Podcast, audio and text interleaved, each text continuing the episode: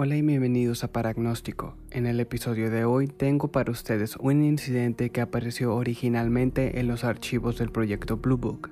Dicho proyecto, conocido como Libro Azul en español, tenía como finalidad estudiar y recopilar reportes y avistamientos ovnis y fue llevado a cabo por la Fuerza Aérea de los Estados Unidos, comenzando en 1952 y finalizando hasta diciembre de 1969.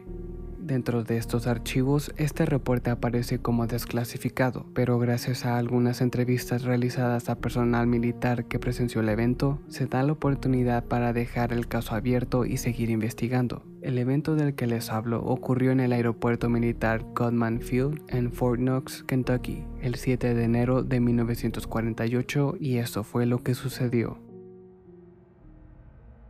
En un día despejado como cualquier otro, alrededor de la 1.45 de la tarde, el cuartel de policía estatal de Kentucky, localizado en Elizabethtown, reporta a la policía militar la presencia de un objeto volador no identificado sobrevolando el cielo de aquel tranquilo pueblo. A la 1.50 pm, el objeto es localizado por el sargento Blackwell y el soldado de primera Stanley Oliver a través del radar de la torre de control.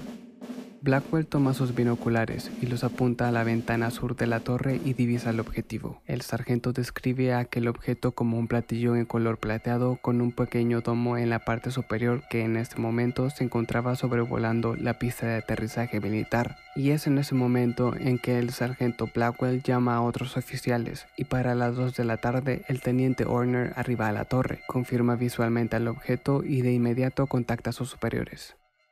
Veinte minutos más tarde, el capitán Gary Carter, oficial de operaciones, junto con el coronel Guy Hicks, oficial al mando de Goodman Field, arriban a la torre y confirman la presencia del objeto. A las dos y media de la tarde, sin saber lo que ocurría, el piloto Tommy Mantell, junto con cuatro aeronaves más, se acerca a Fort Knox pidiendo permiso para aterrizar, pero por órdenes del coronel Hicks, el sargento Blackwell manda a los cinco pilotos tras el objeto, y obedeciendo a su superior, el piloto Mantell junto con su escuadrón comienzan su ascenso dirigiéndose hacia el objeto, justo al suroeste de donde se encontraban.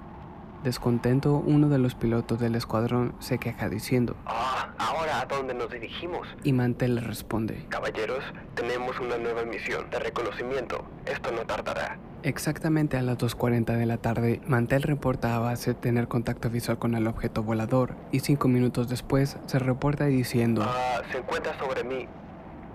Aún sigue ascendiendo.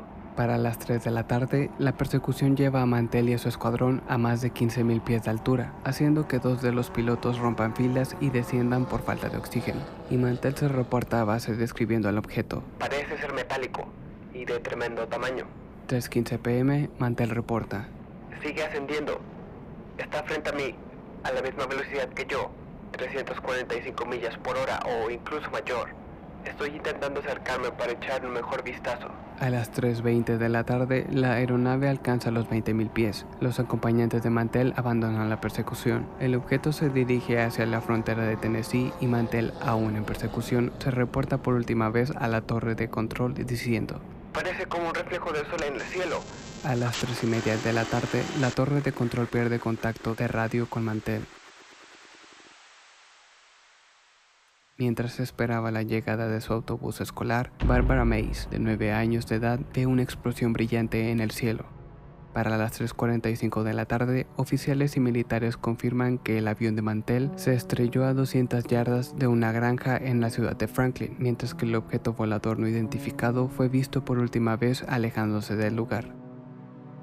Esta es la versión oficial que apareció en el libro azul, pero como mencionaba al inicio, en una entrevista realizada al sargento Blackwell, el ex militar afirma que en el momento en el que el piloto Mantel se acercó al objeto, mencionó que sería necesario contar con apoyo balístico. En ese entonces, las aeronaves de aquellos pilotos no se encontraban cargadas en ese instante, porque en el momento de asignación de la misión se encontraban realizando un vuelo de rutina, Desafortunadamente, el piloto Tommy Mantel no pudo salir con vida del incidente y las demás aeronaves no pudieron alcanzar al objeto perdiendo todo rastro de él. Este incidente se me hace muy interesante, por lo que el sargento Blackwell ha dicho sobre el incidente hablando sobre la recomendación del piloto Mantel a los generales de utilizar armas contra el objeto volador.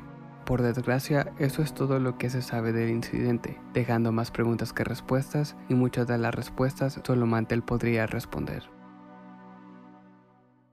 Y con esto concluimos el episodio de hoy. Recuerden pasar por la página de Facebook. Gracias por acompañarme. Nos vemos en otro episodio.